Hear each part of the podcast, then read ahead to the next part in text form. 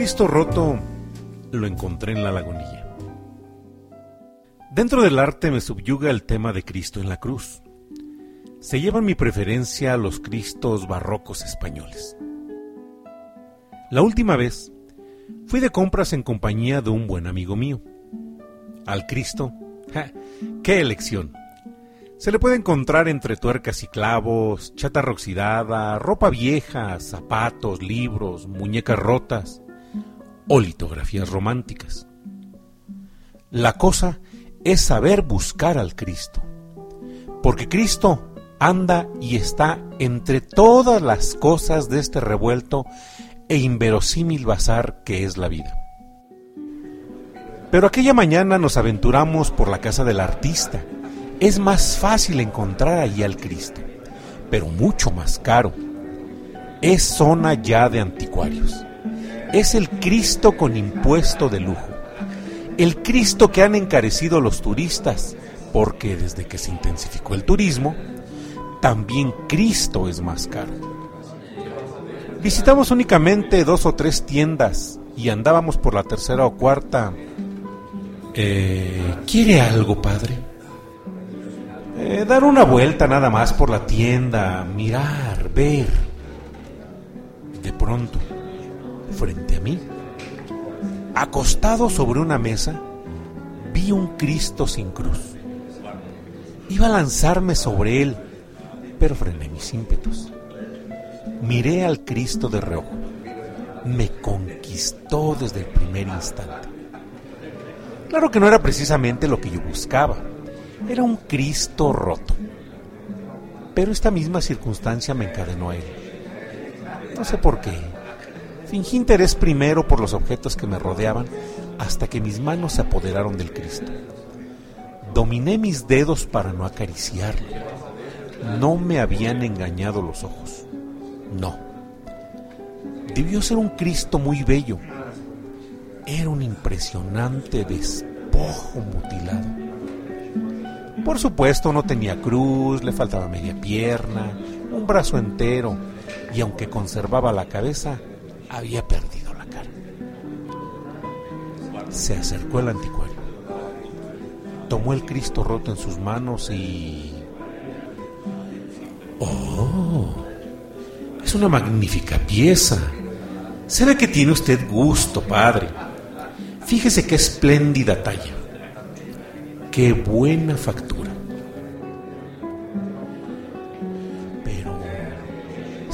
Rota, tan mutilada. Eh, no, no tiene importancia, padre. Aquí al lado hay un magnífico restaurador amigo mío y se lo va a dejar a usted como nuevo volvió a ponderarlo, a alabarlo. Lo acariciaba entre sus manos, pero no acariciaba al Cristo. Acariciaba la mercancía que se le iba a convertir en dinero.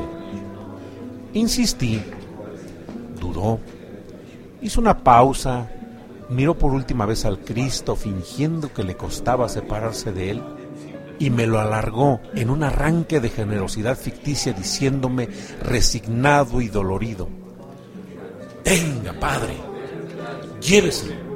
Por ser para usted y conste que no gano nada, tres mil pesitos nada más. Se lleva usted una joya. El vendedor exaltaba las cualidades para mantener el precio. Yo, sacerdote, le mermaba méritos para rebajarlo me estremecí de pronto. Disputábamos el precio de Cristo como si fuera una simple mercancía y me acordé de Judas. ¿No era aquella también una compraventa de Cristo? Pero, ¿cuántas veces vendemos y compramos a Cristo? No de madera, de carne, y en Él a nuestros prójimos. Nuestra vida es muchas veces una compra-venta de Cristos.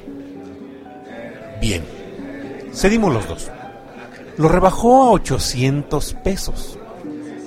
Antes de despedirme le pregunté si sabía la procedencia del Cristo y la razón de aquellas terribles mutilaciones. En información vaga e incompleta me dijo que creía procedía de la sierra de Aracena y que las mutilaciones se debían a una profanación en tiempo de guerra. Apreté mi Cristo con cariño y salí con él a la calle.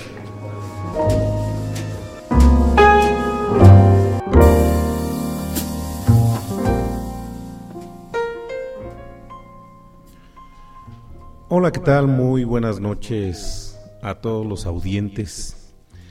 Los saludamos desde cabina de producción aquí en los estudios de Cucu TV y es para nosotros un pues un gusto enorme el poder llevar a ustedes la buena palabra. ¿Qué es la buena palabra?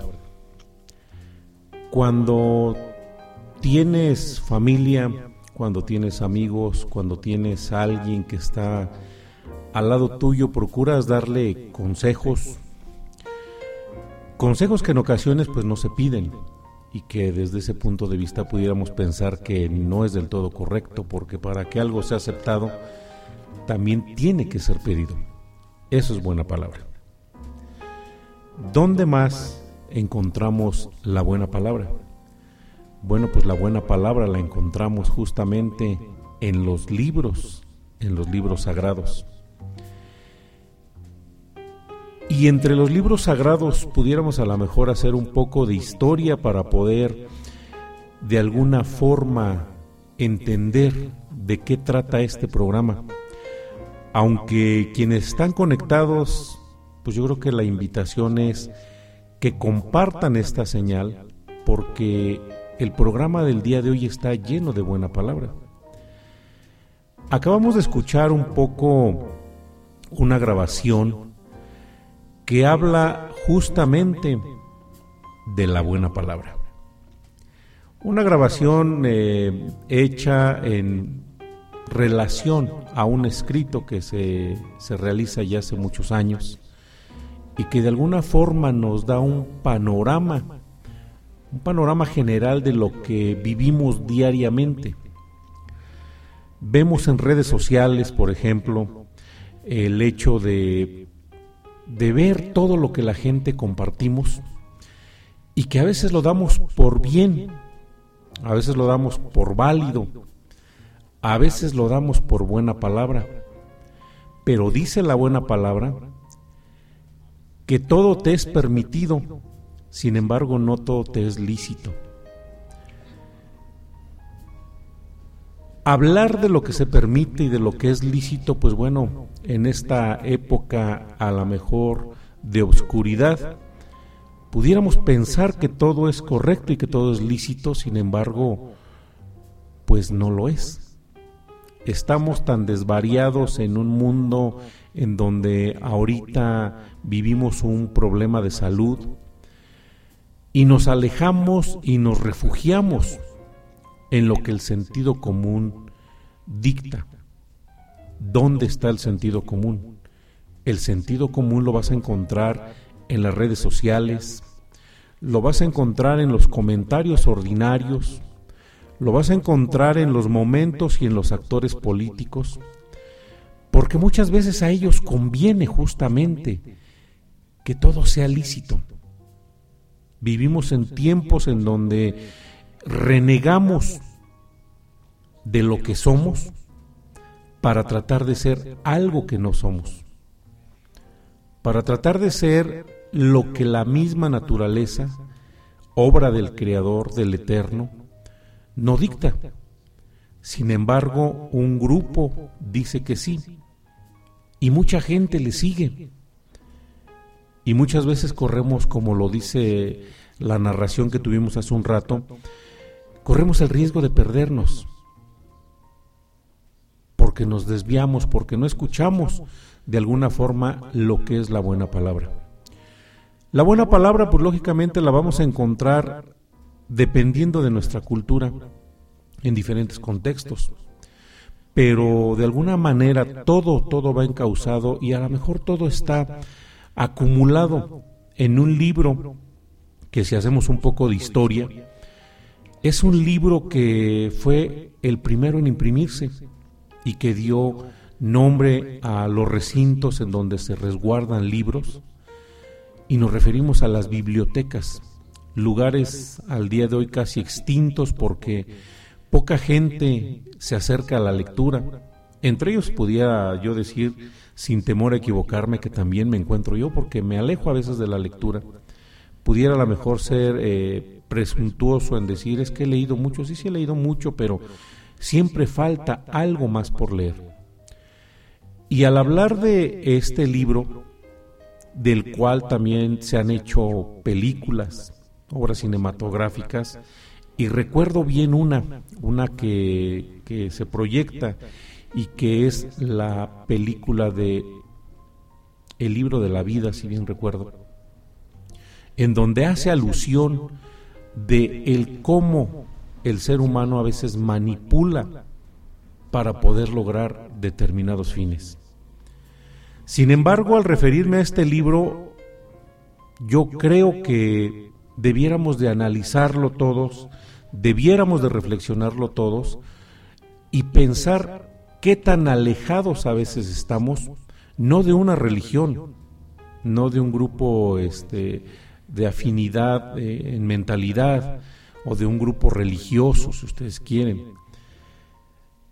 Nos alejamos a veces de lo que es, de lo que es, justamente de lo que es, no de lo que debiera ser, de lo que es. Y eso es riesgo de perderse. Hablar de este libro, bueno, pues yo creo que ya al hablar de biblioteca, todos ustedes quienes están conectados y quienes están conectando, los invito para que, para que llamen a más gente, porque necesitamos que más gente escuche la buena palabra. ¿Por qué? Porque queremos promover religión alguna. No, para nada. Para nada queremos promover religión alguna. Queremos que de alguna forma vivamos en un mundo, no en un mundo de utopía, no en un mundo de sueños, sino en un mundo en donde podamos convivir, en un mundo donde podamos desenvolvernos todos, porque un mundo se nos fue dado y este mundo, la gente lo hemos estado destruyendo, porque a veces nos alejamos justamente del Ser Supremo, Certero estoy, certero estoy de que hay un ser supremo, hay alguien que mueve los hilos de este universo y quien dicta los rumbos de lo que a veces pasa. Vivimos un tiempo de contingencia, sin embargo, en este tiempo de contingencia eh, no a veces alcanzamos a reflexionar y alcanzamos a analizar qué estamos haciendo de nuestra vida. Me refiero específicamente al libro sagrado, un libro sagrado por excelencia, un libro llamado Biblia. Un libro que a través de los años pues ha generado mucha controversia. Eh, en este libro se recopilan muchos textos, textos que fueron escritos en pues en idiomas antiguos, ¿no? A lo mejor algunos ya no vigentes, el hebreo, pues bueno, saludo a todos, a todos aquellos que de alguna forma a lo mejor lo entienden, pero el arameo, pues es una lengua que ya está prácticamente extinta, pero que es una lengua de uno de los mayores profetas, del llamado Hijo del Eterno, del, del Hijo del Dios Altísimo. Algunos, pues yo creo que pueden discutir la veracidad y a lo mejor eh, esto me encamina a mí a hacerlo también y hacer justamente esto que estamos haciendo, que es transmitir la buena, la buena palabra. Sin embargo, bueno, pues yo creo que tendríamos que ser también muy certeros y muy precisos en decir que, bueno, pues la Biblia la podemos estudiar pues a lo mejor de dos formas, sin adentrarme, yo lo dije hace mucho tiempo, la Biblia puede ser eh, literal o puede ser interpretada. Pero de algo estoy certero, de algo puedo decir con certeza que se me enseñó. Si buscas refugio, si buscas buena palabra, allí la vas a encontrar. Y es en donde vamos a comenzar a ahondar en esta serie de programas que vamos a estar transmitiendo los días martes en punto de las 7.30 de la noche a través de la señal de Cucú TV. una señal con valor, una señal que nos acerca a la cultura, al conocimiento, al arte, pero también nos acerca o pretendemos que nos acerque a la buena palabra. ¿Qué es la Biblia? Podría a lo mejor eh, dar miles de razones o miles de explicaciones de qué es. Sin embargo, pues yo creo que si analizamos llanamente, es simplemente un libro lleno de buenas palabras. Libro que a lo mejor algunos, como lo comentaba hace un momento, pudieran poner en tela de juicio, pero que independientemente de eso, vamos a encontrar también buenas palabras. La Biblia, pues bueno, para los que no están, y yo creo que vamos a estarlo repitiendo y vamos a estar también compartiendo este podcast a través de, del, podcast denominado La relatividad del pensamiento. Pues es lo que vamos a comenzar a estudiar, ¿no? Vamos a hacerlo en colectivo, vamos a pedirles a todos que, que se conecten, que nos apoyen y pues bueno, que compartan sobre todo esto porque Códigos de conducta hay muchos, pero en este se nos plasma uno que es pues que es eterno, que es vigente y que a pesar del paso del tiempo sigue quedando aquí y sigue ayudándonos a poder entender y a poder afrontar este mundo. Comenzaremos con el estudio de qué es bueno, pues decíamos, es un libro en donde se genera un cúmulo de conocimiento, conocimiento antiguo, vigente y eterno. Se divide en dos segmentos.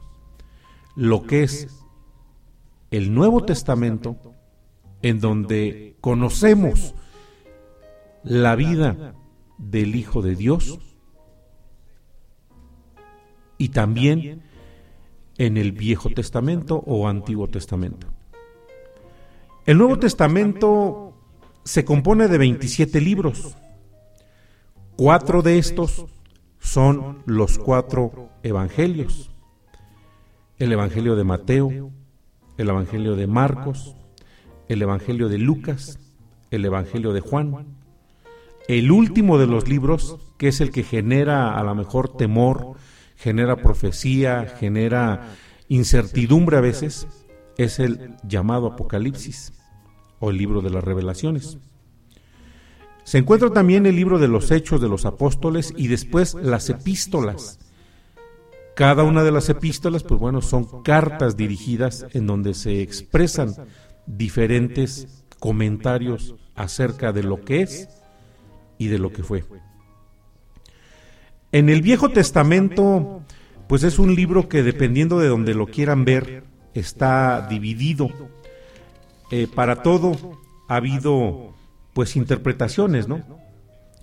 Pero el primer libro del Viejo Testamento, el libro que es eh, lo que comprende la Torah, se comprende del Pentateuco, o sea, cinco libros que son las ideas básicas que todos hemos vivido, que todos hemos escuchado, que todo el mundo hemos disfrutado como historias, las cuales se plasman en el Génesis, que es en donde se nos da el origen del mundo, el Éxodo, el Levítico, eh, los números, el libro de números y el Deuteronomio. Según desde donde tú lo quieras ver, pueden ser 39 libros, o pueden ser 46 libros, o pueden ser 51 libros dependiendo desde donde tú estés sentado queriendo entender un poco acerca de lo que vivimos y cómo podemos ayudarnos.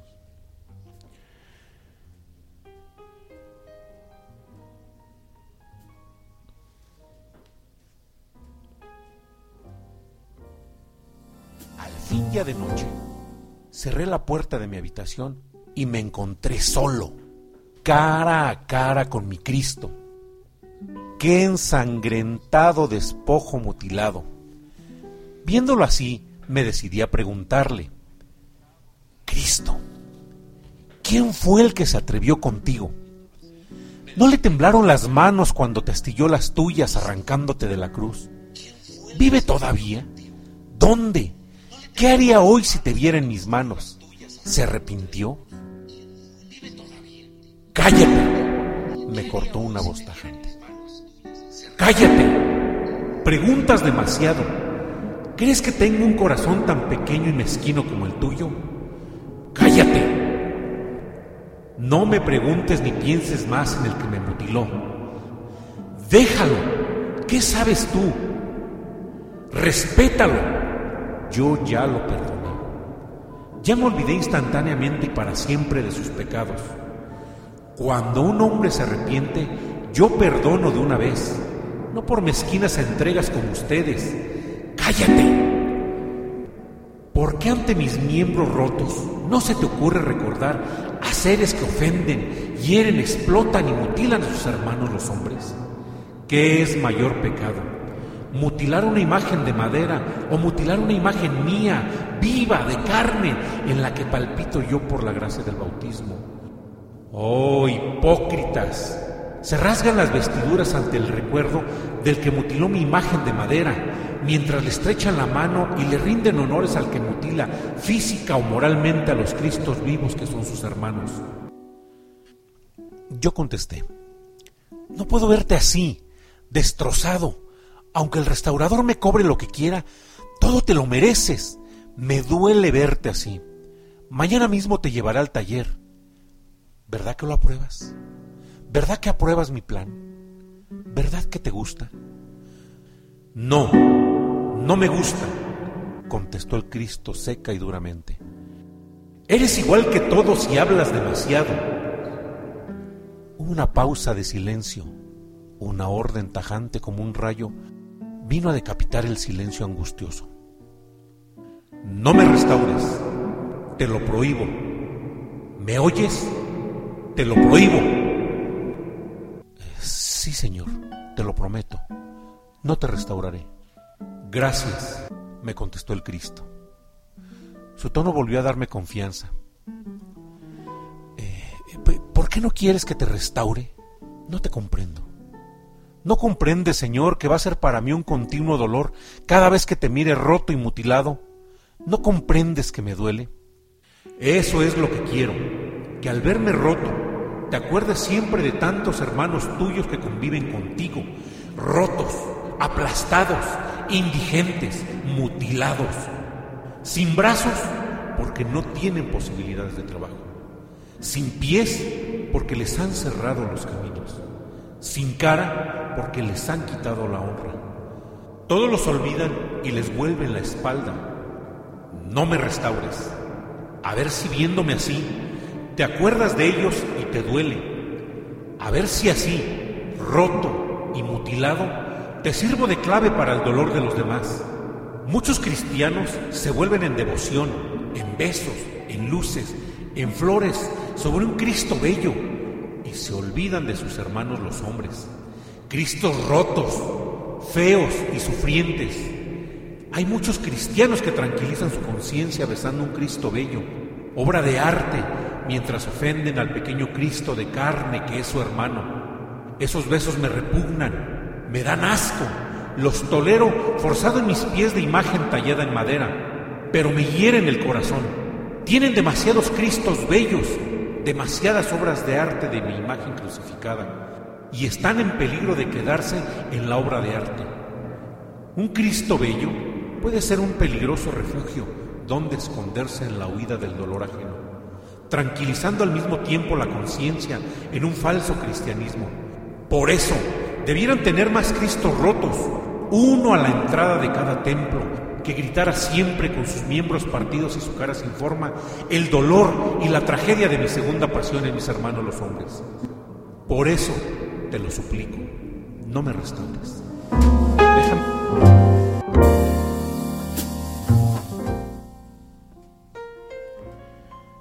Créame que escuchar estas palabras del Cristo roto, pues no dicen más que verdad. La realidad de este escrito fue de allá de los años 70, si bien recuerdo, y al día de hoy sigue vigente.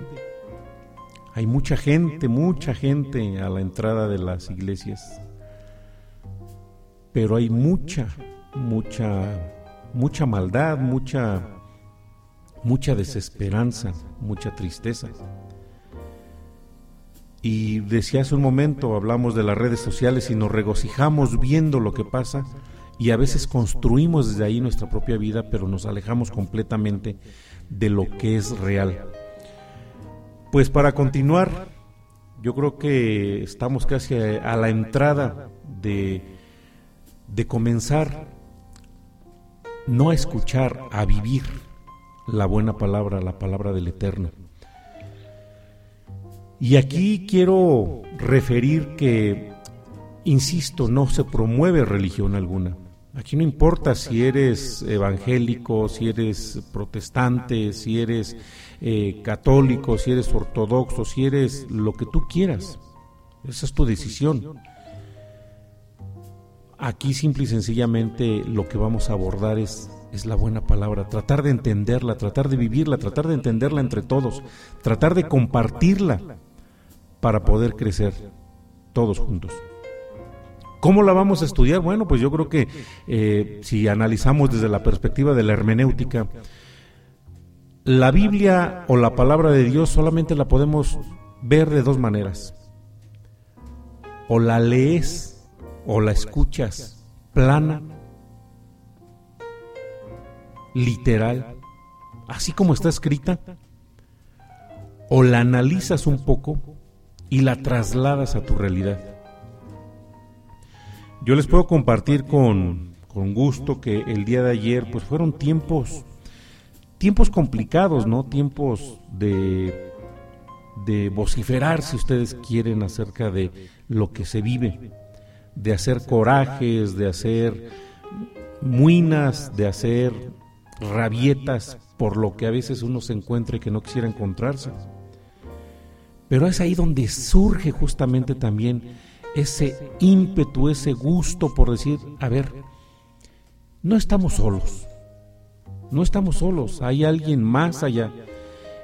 Y si hay alguien más allá, nuestra fe también tiene que estar mucho más allá. Decíamos en las clases de, de biología, somos dos seres, ¿no? Somos carne, pero también somos materia, somos espíritu, somos esencia. Somos almas, si ustedes quieren. Somos dos entes fundidas en un solo cuerpo.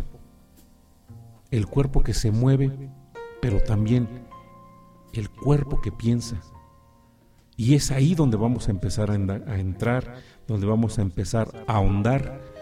Y para cerrar este capítulo, insisto, la primera invitación que les hago a quienes están conectados, que sean pocos o sean muchos, es inviten a más gente que se venga a vivir con nosotros cada martes en punto de las 7.30 la buena palabra, el mensaje del que mora en lo alto y que de alguna forma guía, guía nuestros caminos a través de nuestra conducta.